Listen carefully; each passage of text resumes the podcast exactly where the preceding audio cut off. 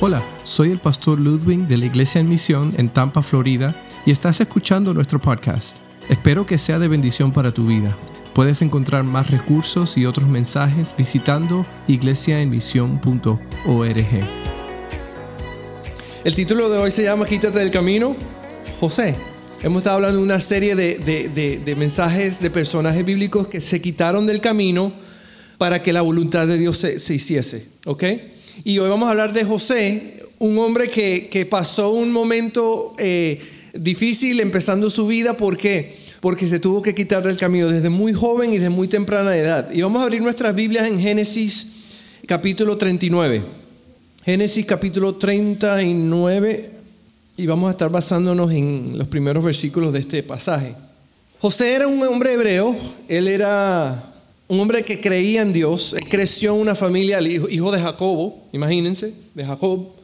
Él también cree que los sueños de Dios, eh, un día, eh, eh, de acuerdo a los sueños que él está teniendo, un día él va a estar en una posición de autoridad donde sus padres y sus hermanos, que eran bastantes, iban a, rendirse delante de él como autoridad. So, él tenía unos sueños un poquito no muy, muy populares para, para en cuanto a su familia.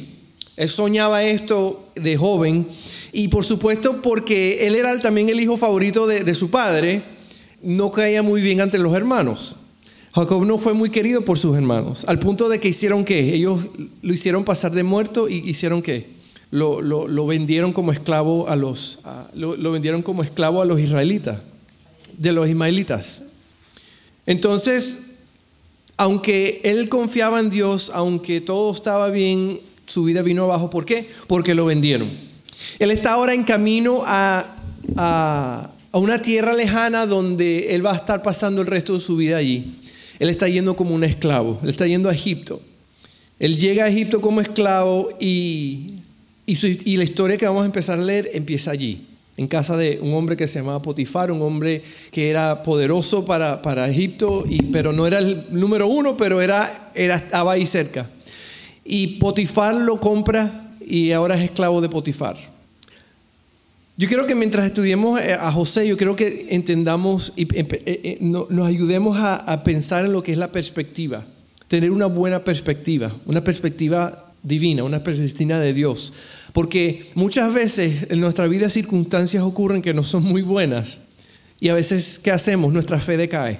A veces nuestra fe, ¿qué, hace? Nos hace dudar de que Dios esté en control o no esté en control. Y todo tiene que ver con perspectiva. Porque vamos a ver en la vida de José, un hombre que, que tenía, amaba a Dios y que tenía una, una meta, una prioridad en su vida diaria, que sus circunstancias no eran muy buenas en lo que vamos a leer. Sin embargo, su perspectiva nunca cambió en cuanto a Dios. Y esa es la clave, yo creo que, podemos llevarnos hoy nosotros. la perspectiva.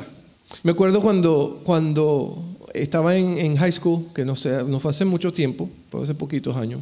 Estaba, yo, yo hacía mucho deporte en la escuela y, y, siempre venía cuando venía la temporada de fútbol, generalmente, ¿qué es lo que, si ustedes recuerdan que hacían deporte en la escuela, cuando es un deporte como fútbol o básquet, lo primero que hacían las primeras semanas era que puro correr.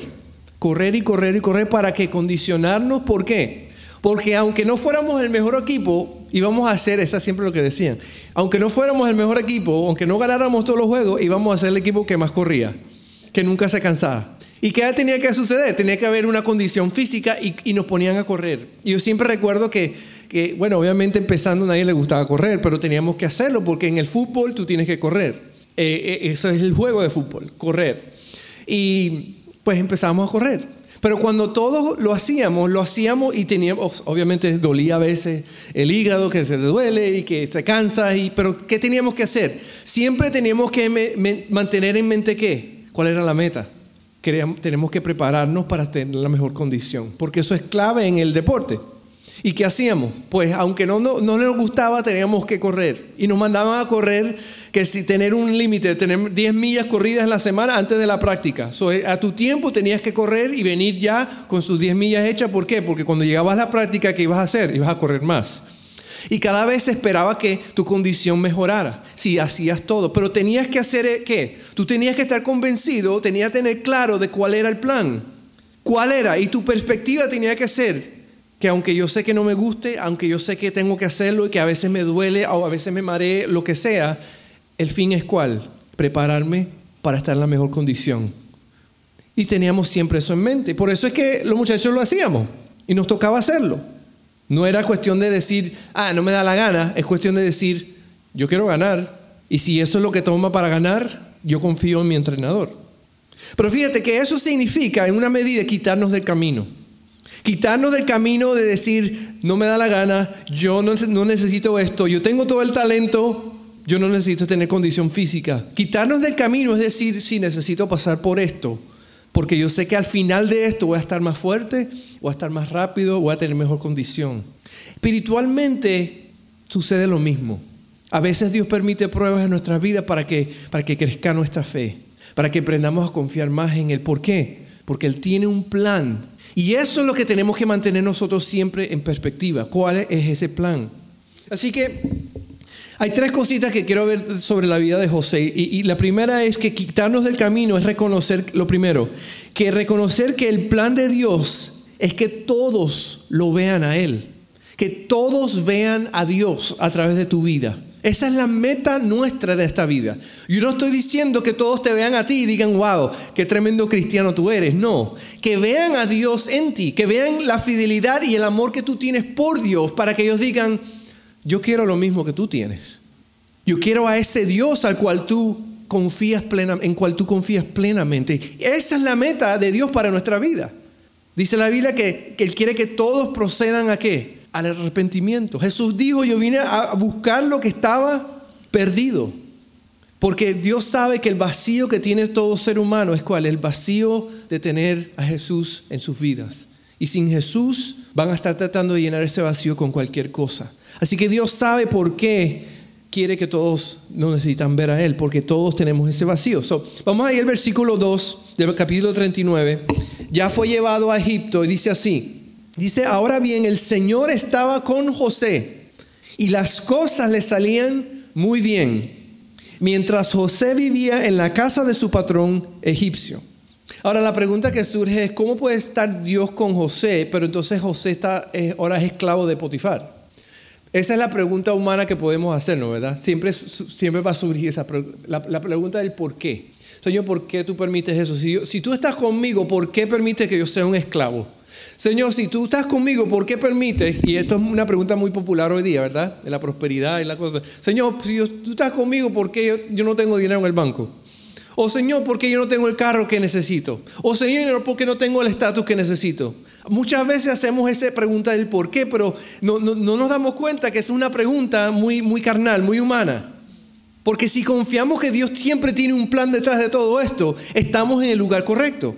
Estamos en el momento preciso que Dios quiere que estemos. ¿Por qué? Porque Él tiene un plan detrás de todo. Si confiamos que Él es Dios y que tiene todo bajo control.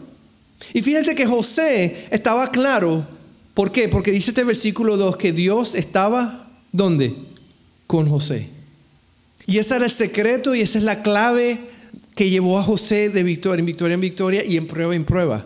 De que él sabía que a pesar de todo lo que sucedía, Dios estaba con José. Así como Dios está con nosotros. Así que, ¿cómo puede Dios estar con José y al mismo tiempo? Pues porque José sabía que lo tenía en el lugar preciso, en el momento preciso, con el propósito preciso. Eh, el plan de Dios y esta es la razón por la cual él era esclavo, porque el plan de Dios es más grande que nuestro sueño. El plan de Dios es más grande que nuestro sufrimiento. El plan de Dios es más grande que nuestra libertad. El plan de Dios es más grande que nuestro propio eh, éxito. El plan de Dios es mucho más grande que todas las cosas que nosotros queremos para nosotros mismos. Y eso es lo que tenemos que nosotros entender. Que no se trata de tu éxito, se trata de que, de que la gente vea a Dios. No importa el lugar, no importa la circunstancia. Hay una frase que me gusta y la hemos dicho muchas veces y dice así, Dios está más interesado en tu carácter que en tu comodidad. Y a veces vivimos vidas muy incómodas para glorificar a Dios. Para que poder decirle a la gente, yo también estoy pasando lo mismo, pero yo confío en que Dios está conmigo. Y esa es la clave. Y eso es lo que José entendía y eso es lo que a veces se nos olvida a nosotros. Que la meta de nuestra vida es que Dios esté cerca de nosotros Que la meta de nuestra vida es que Dios esté cerca para que otros lo puedan ver, para que todos los puedan ver. Ahora, era evidente que Dios estaba con José, porque no solamente lo dice el versículo 2, que Dios estaba con José, pero sigue diciendo que todo lo que José hacía era que le salía bien. Tenía el favor de Dios. Todo lo que hacía, lo hacía bien. Y yo estoy convencido de que todo lo hacía bien. ¿Por qué? Porque Dios estaba cerca de él. Hace años yo me recuerdo que comenté, yo, tuve una experiencia con una cliente limpiando piscinas hace como cuatro años, aquí en Colbert, en, en el vecindario Colbert, que es una zona viejita y riquita. Y una viejita salió y viejita y riquita también, y salió la señora y empezamos a hablar, y, pero salió con una actitud porque ella estaba ya acostumbrada de que los que venían a limpiarla no hacían muy buen trabajo. Y empezamos a hablar, empecé a hablar una conversación con ella, y, y, eventualmente yo le dije, mire señora, yo lo que, mi meta es hacer, limpiarle la piscina como si se la estuviera limpiando Jesús, le dije. Porque empecé a compartir mi fe con ella. Y ella me dice, se le cambió la cara porque parece que ella también era creyente, de alguna manera, pero y le cambió la cara completamente. Y le dije, señora, yo, mi meta es que le limpie la piscina como si fuera de Jesucristo. ¿Por qué? Pues yo creo que ese, ese es el motivador de nuestra vida. Hacer todo como si fuera para el Señor. Desde ese día esa señora fue un amor. Nunca hubo una queja de ella. ¿Por qué? Porque ella vio que mi actitud era que no agradarla a ella, mi actitud era agradar a alguien mayor, a una autoridad más grande. Y yo creo que José entendió eso. José entendió que no importa lo que le tocaba hacer, porque Dios está cerca de mí, ¿qué voy a hacer? Dice el versículo 2 que, que las cosas le salían no, tan, no bien, sino que muy bien.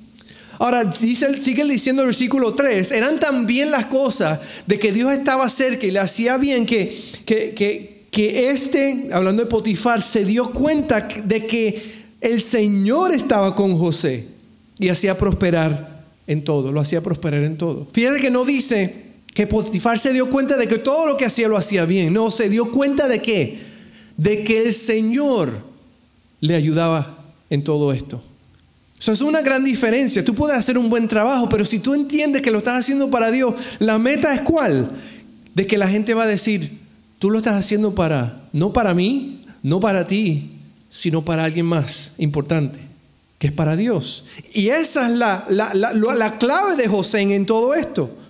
Y dice que él sabía, el Potifar reconoce de que Dios mismo era que lo hacía prosperar en todo, que lo hacía hacer todo muy bien, porque esa era la, mentalidad de, de José. Si no importaban las circunstancias que le rodeaban y no deben importarnos las que nos rodean a nosotros, esa debe siempre ser nuestra meta de que todo lo que hacíamos, lo que hacemos y lo que hagamos sea para quién?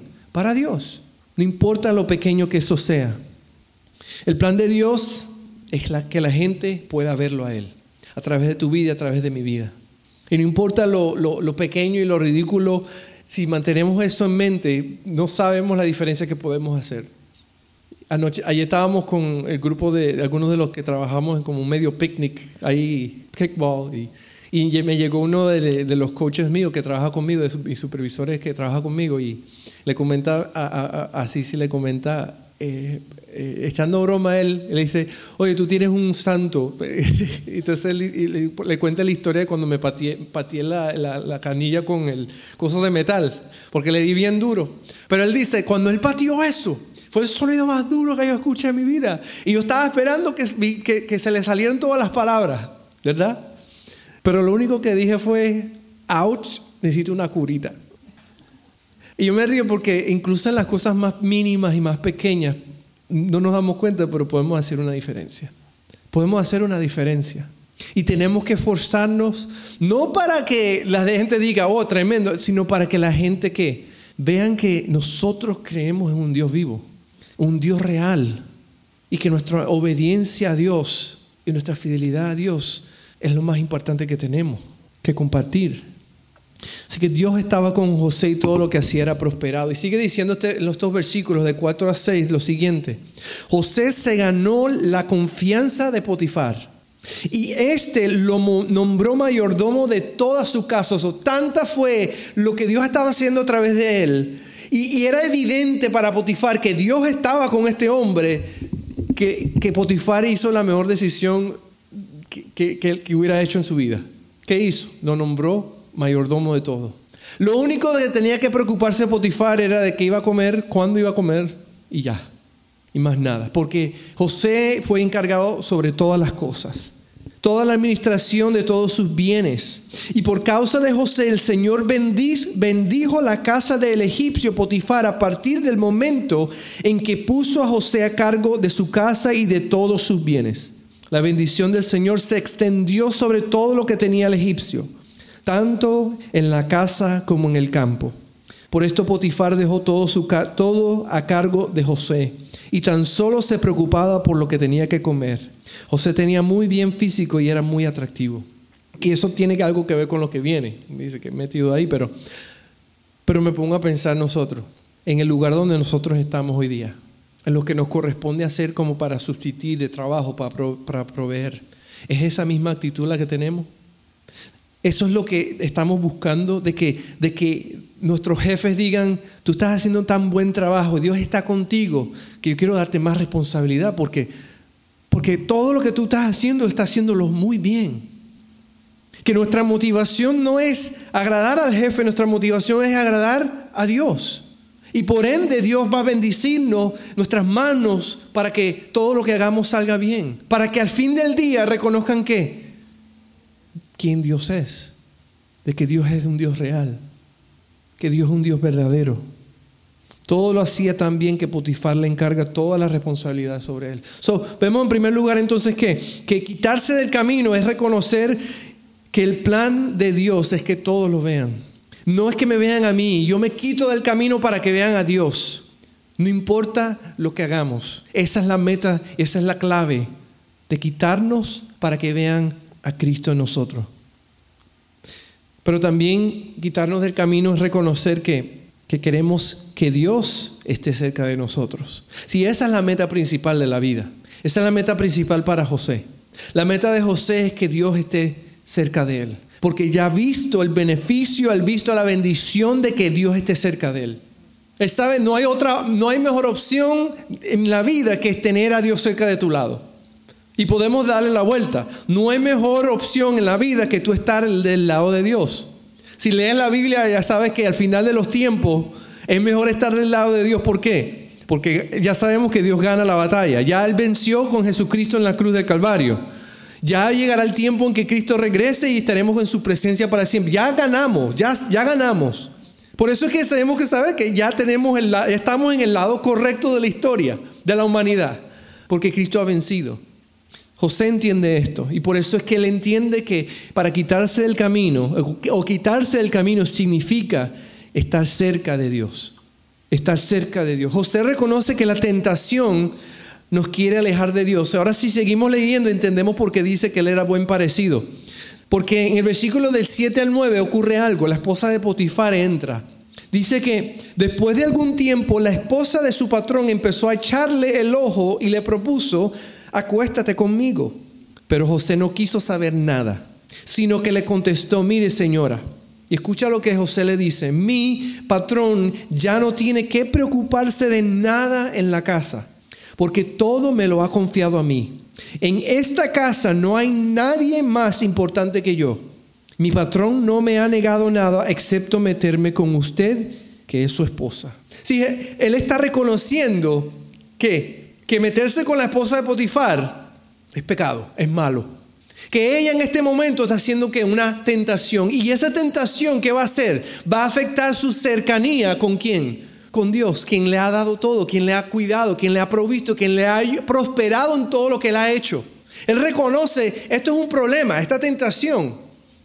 Y él, y él responde. José reconoce que la tentación nos va a alejar, pero también reconoce que, el pecado nos, nos, aleja de Dios. La tentación es un, lugar, un cuarto, y recuerden que la tentación en sí no es el problema, el problema es qué decisión tú tomas en ese momento de tentación. Imagínense la tentación como este cuarto. Estamos aquí y hay dos puertas. Una de esas puertas es la, es la puerta equivocada. La otra puerta es la salida. Una puerta, si tú tomas una puerta y, atraviesas esa puerta, ese es el pecado, la desobediencia, porque tú sabes que la puerta correcta es aquella. La tentación en sí no es el problema, el problema es qué decisión tomas. Y José desde el principio, él no espera, él no examina, él no analiza, él de inmediato le da una respuesta a esta mujer. ¿Para qué? Para definir y determinar no solamente para sí mismo, sino para ante esta mujer, mi decisión es aquella puerta desde el principio. No voy a sentarme aquí a considerar las opciones, ya yo sé cuál es mi opción. ¿Por qué? Porque yo quiero estar cerca de Dios. Y dice al final del versículo 9, ¿cómo podría yo cometer tal maldad y pecar así contra Dios? ¿Por qué? Porque Él está claro de cuál, de que Él quiere estar cerca de Dios y Él quiere que Dios esté cerca de Él. Y Él sabe que el pecar lo va a alejar de Dios. Él sabe que el entrar por esta puerta, tomar esta tentación, va a romper y va a afectar esa relación con Dios, que, que, Dios está cerca de él. Él lo ha visto, Potifar lo ha visto al punto de que lo ha prosperado, lo ha puesto en posición de autoridad y de influencia. ¿Cómo él, no va, ¿Cómo él va a negar eso? ¿Cómo él no va a ver esa realidad? Y José la tiene bien clara. Esta semana estábamos entrevistando a alguien en trabajo y una de las preguntas que surgieron fueron, eh, ¿qué te motiva a levantarte todos los días? Esa es una pregunta que a veces se hace en una entrevista, pero queremos, eh, eh, ¿qué, está buscando esa pregunta? Está buscando ver qué cuál es tu motivación todos los días. Hay personas que dicen, responde, no, mi motivación es levantarme y hacer dinero. Y eso a nosotros que estamos entrevistando nos da unos red flags, como que están... Hmm. Porque obviamente queremos personas que tengan valores, queremos personas que entiendan que la vida es más que esto, que hay que trabajar, que, que no es nada más para hacer dinero, es para, es para qué, para ser buenos ciudadanos, para, atribu para compartir, para crear un ambiente de trabajo, para apoyarnos, porque hay personas que quieren mucho dinero, pero quieren todo el dinero para ellos. Y van a hacer lo que tengan que hacer para ganarse la, la, vía más fácil. So, tenemos preguntas que hacemos como para ver en realidad cuál es tu motivación detrás de, esto. Y tampoco decir que hacer dinero es malo, porque todos tenemos que proveer. Pero esa es la pregunta que a veces surge. Y yo creo que si, se la pudiésemos hacer José, estamos claros de cuál es su respuesta. ¿Qué te motiva, José, para seguir haciendo todo como lo hace? Yo creo que la respuesta de José es bien clara.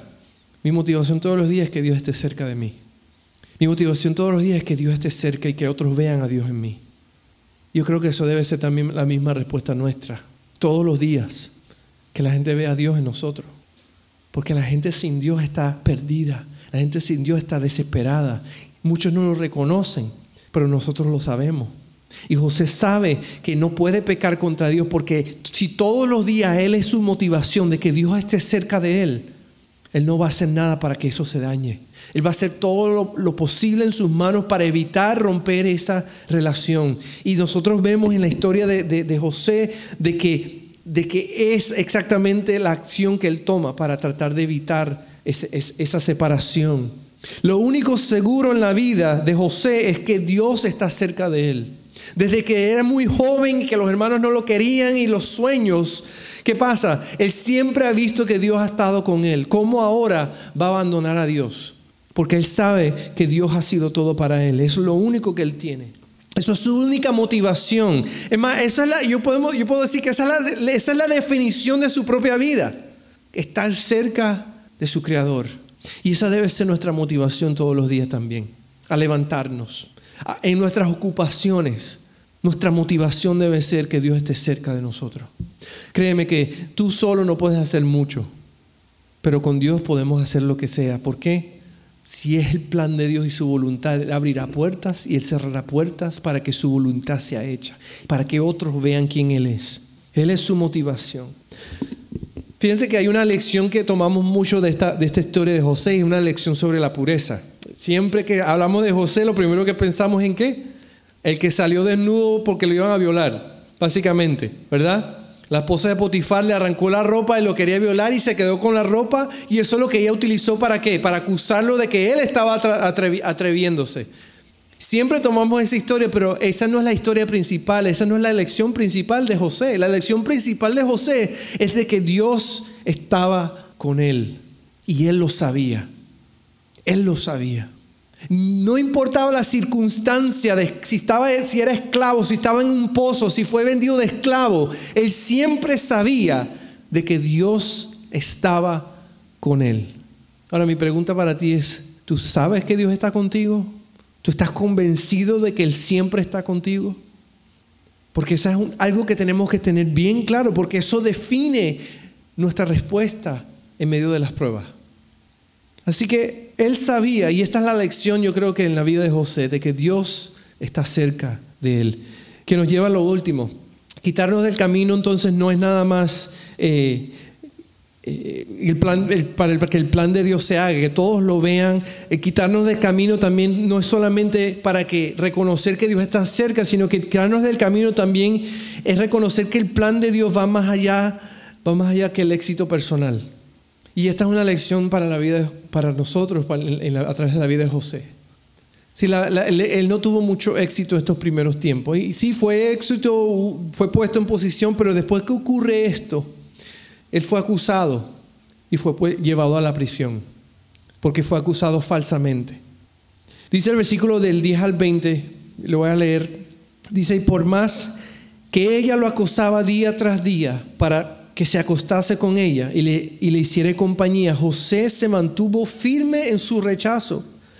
Un día, en un momento en que todo el personal de servicio se encontraba ausente, José entró a la casa para cumplir con sus responsabilidades. Entonces la mujer de Potifar lo agarró del manto y le rogó, acuéstate conmigo. Pero José, dejando el manto en las manos de ella, salió corriendo de la casa. Al ver ella que él había dejado el manto en sus manos y había salido corriendo, llamó a los siervos de la casa y les dijo, Miren, el hebreo que nos trajo mi esposo solo ha venido a burlarse de nosotros. Entró a la casa con la intención de acostarse conmigo, pero yo grité con todas mis fuerzas y en cuanto me oyó gritar salió corriendo y dejó su manto a mi lado. La mujer guardó el manto de José hasta que su marido volvió a casa. Entonces le contó la misma historia. El esclavo hebreo que nos trajiste quiso aprovecharse de mí pero en cuanto grité con todas mis fuerzas, salió corriendo y dejó el manto en mi mano, a mi lado. Cuando el patrón de José escuchó de los labios de su mujer cómo la había tratado, el esclavo se enfureció y mandó que echaran a José en la cárcel donde estaban los presos del rey. Pero aún en la cárcel, Dios estaba con él. Su reputación fue destruida, su posición fue quitada, sus sueños fueron aplastados, pero su carácter permaneció intacto. ¿Por qué? Porque él sabía que Dios estaba con él. Había una injusticia tremenda que ocurre al punto que termina en la cárcel, pero él sabía que Dios estaba con él. Si nos ponemos en los zapatos de José, tal vez reaccionaríamos muy diferente. Hasta buscaríamos abogados, ¿verdad? Pero él confió de que si Dios está conmigo, Él seguirá conmigo porque eso era su motivación. Vemos que José se quitó del camino porque a pesar de todas las injusticias, Dios estaba con él. Siempre estuvo con él en su esclavitud, siempre estuvo con él cuando estaba en Egipto, cuando estaba en persecución, cuando estaba tentado, cuando estuvo en prisión y cuando estuvo sufriendo allí. Dice Mateo 28, 20, Jesús dice, y estaré con vosotros todos los días hasta qué? Hasta el fin del mundo. Dice Salmo 23, 4, aunque ande en valle de sombra de muerte, no temeré mal alguno porque tú estarás conmigo. Dice Romanos 8, 35 a 39, ¿quién nos apartará del amor de Cristo? La tribulación o la angustia, la persecución, el hambre, la indigencia, el peligro, la violencia. Así está escrito. Por tu causa siempre nos llevan a la muerte. Nos tratan como ovejas para el matadero. Sin embargo, todas estas somos más que vencedores que por medio de aquel que nos amó. Pues estoy convencido que ni la muerte, ni la vida, ni los ángeles, ni los demonios, ni los, altos, ni lo profundo, ni ninguna otra cosa creada nos podrá separar del amor de Dios en Cristo Jesús, nuestro Señor. Fíjate que el, el principio es bien sencillo. Para José era bien claro, bien claro, bien sencillo. No hay mucha teología aquí, era bien sencillo. Yo sé que Dios está conmigo. Y por eso me tengo que quitar del camino. Por eso no tengo que angustiarme, por eso no tengo que cuestionar, por eso no tengo que preocuparme, porque yo sé que Dios está conmigo. Yo creo que esa es la clave en nuestra vida y eso nos debe hacer a pensar, a nosotros. Todos los días podemos estar convencidos que Dios está conmigo, que Dios está contigo. La respuesta fácil que, que viene nuestra, la primera pregunta que viene en momentos difíciles es ¿por qué? Dios, ¿por qué? Pero si vemos en la Biblia, aprendemos de José, podemos cambiar esa pregunta y simplemente decirle, Señor, ¿para qué? ¿Qué queremos hacer con esto? En esta situación y en este momento. ¿Para qué tú me tienes aquí? Porque yo sé que me tienes aquí y tú estás conmigo. Si esa es nuestra mentalidad, podemos, como hablamos en el principio, dejar que sucedan las cosas y mirar hacia atrás un tiempo después y decir, yo sé por qué. Porque Dios estaba conmigo. Porque Dios quería que todos lo vean. Y porque yo sé que Dios está cerca de mí. Pero tenemos que esperar tenemos que dejar que Dios haga lo que tenga que hacer, el plan que se... ¿Para qué? Para que podamos entonces decirle a la gente, Dios está conmigo. No importa la circunstancia, Él está conmigo. Nos quitamos del camino porque Dios está cerca de nosotros. Él está tomando el timón y Él tiene el control. Si Él puede abrir el mar, créeme que Él puede hacer lo que tenga que hacer en la circunstancia en que nos encontremos. Nuestro trabajo es que es recordar que Él está cerca de nosotros. Recordar que Él está cerca para que otros vean quién Él es. Para que otros vean que Dios es un Dios bueno. Les, cuento un pequeño testimonio porque tengo que compartirlo, obviamente. Yo les comenté que tomé una posición de, supervisor de, un área de North Tampa. Um, lo tomé un tiempo un poquito difícil porque estamos en el verano y porque está difícil la cosa afuera, pero, pero yo, yo le dije al Señor, Señor, voy a hacerlo por seis meses um, porque es una oportunidad que me estás abriendo y yo creo que podemos hacer un cambio bueno para, para los muchachos, tener un poquito de influencia sobre ellos. Y una de mis metas es crear un, un, un, lugar de, de, de, equipo, que ahorita está muy, muy perdido, pero queremos hacerlo y y mostrarle a los muchachos algo diferente y que puedan estar felices de venir a trabajar. Y todos saben que, todos saben ahí que yo me iba a ir hace tiempo porque íbamos a abrir la iglesia, pero el Señor me ha mantenido ahí por una razón. Y esta semana me encontré el presidente en, el pasillo. Me lo encontré dos veces, dos días seguidos. Primer día me dice, este, escuché lo que está pasando ahí y, y te felicito, tú eres el hombre para el trabajo. no, no, trabajamos el sábado, que eso era un milagro porque tenemos dos rutas abiertas, o esa era una historia. Pero pudimos cubrir todo y, y, se, corrió la voz ahí. Me dice, buen trabajo. Y el siguiente día entonces me dice, lo voy a hacer muy difícil, me dice, voy a hacer la vida muy difícil para que no te vayas. Me dice, me dice pero no, no pienses mal porque yo, yo, sé, yo sé que tú quieres hacerlo de la iglesia y estoy muy feliz por ti por eso. Pero te voy a hacer la vida difícil para que no te, no te vayas de aquí. Ellos saben por qué, ellos saben los planes, ellos saben qué es lo que hemos querido hacer, lo el tiempo que necesito y no para esto. Ellos saben desde un principio que, que, para mí mi fe y Dios es muy importante. Ellos siempre me, me daban las semanas de misioneras que me las tomara. Sin tener el tiempo me los daban. Porque ellos saben bien claro desde un principio por qué, porque yo he tomado ese tiempo. Ellos saben lo de mi fe. Y, Dios me abrió esta oportunidad para poder hacer una cosa, algo diferente con, el equipo. Yo, yo estoy, creo y estoy muy convencido de eso.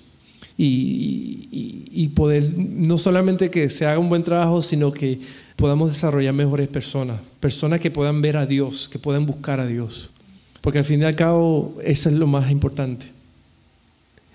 Todos tenemos la misma oportunidad en nuestras vidas, en donde lo que hacemos.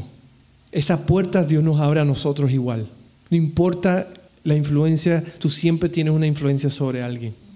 Y la clave es que la gente vea a Dios en ti. La gente vea a Dios y le glorifique. Por eso tenemos que esforzarnos para recordar de que a pesar de lo difícil que esté pasando la situación, Dios está cerca de mí. Él es el que me abre puertas y el que me las cierra. Yo lo único que tengo que preocuparme es de qué? De quitarme de camino, para que Él haga su voluntad, para que Él nos use como Él quiere usarnos. Si usted conoce la historia de José, ya usted sabe que estuvo varios años preso, pero después de que estuvo preso, él fue elevado a la posición más alta en sobre Egipto, al punto de que vinieron sus hermanos y vinieron sus padres buscando ayuda y al principio no lo reconocieron, pero después reconocieron que ese era el hermano, el pequeño, que tuvo esos sueños de que un día ellos se postrarían delante de él. Tal vez él no entendía las circunstancias, pero Dios tenía ya ese plan trazado. Y llegó ese momento en que los hermanos llegaron, los padres buscando ayuda y reconocieron que al cual ellos se estaban buscando socorro era su, era su hermano, al que ellos habían tirado en un pozo, al que ellos habían vendido como esclavo, al cual ellos habían dicho a su padre que estaba muerto. Y sin embargo no hubo, no hubo venganza de parte de, de José, sino que él los tomó en su palacio con ellos. Y vemos después la historia de que ahí fue donde crecieron los israelitas, a un número muy grande. Pero todo fue por qué? Porque a pesar de todo, José siempre supo que Dios estaba con él. Y eso es algo que nunca nos podemos olvidar. Dios está con nosotros. Eso es lo que su palabra nos dice. Estaré con vosotros todos los días. No importa lo oscuro, no importa lo amargo, no importa lo, difícil, estaré con vosotros todos los días. Eso es lo que tenemos que recordarnos. Espero que hayas disfrutado de este podcast en este día y recuerda visitar nuestra página iglesiaemisión.org donde encontrarás más recursos para el día a día.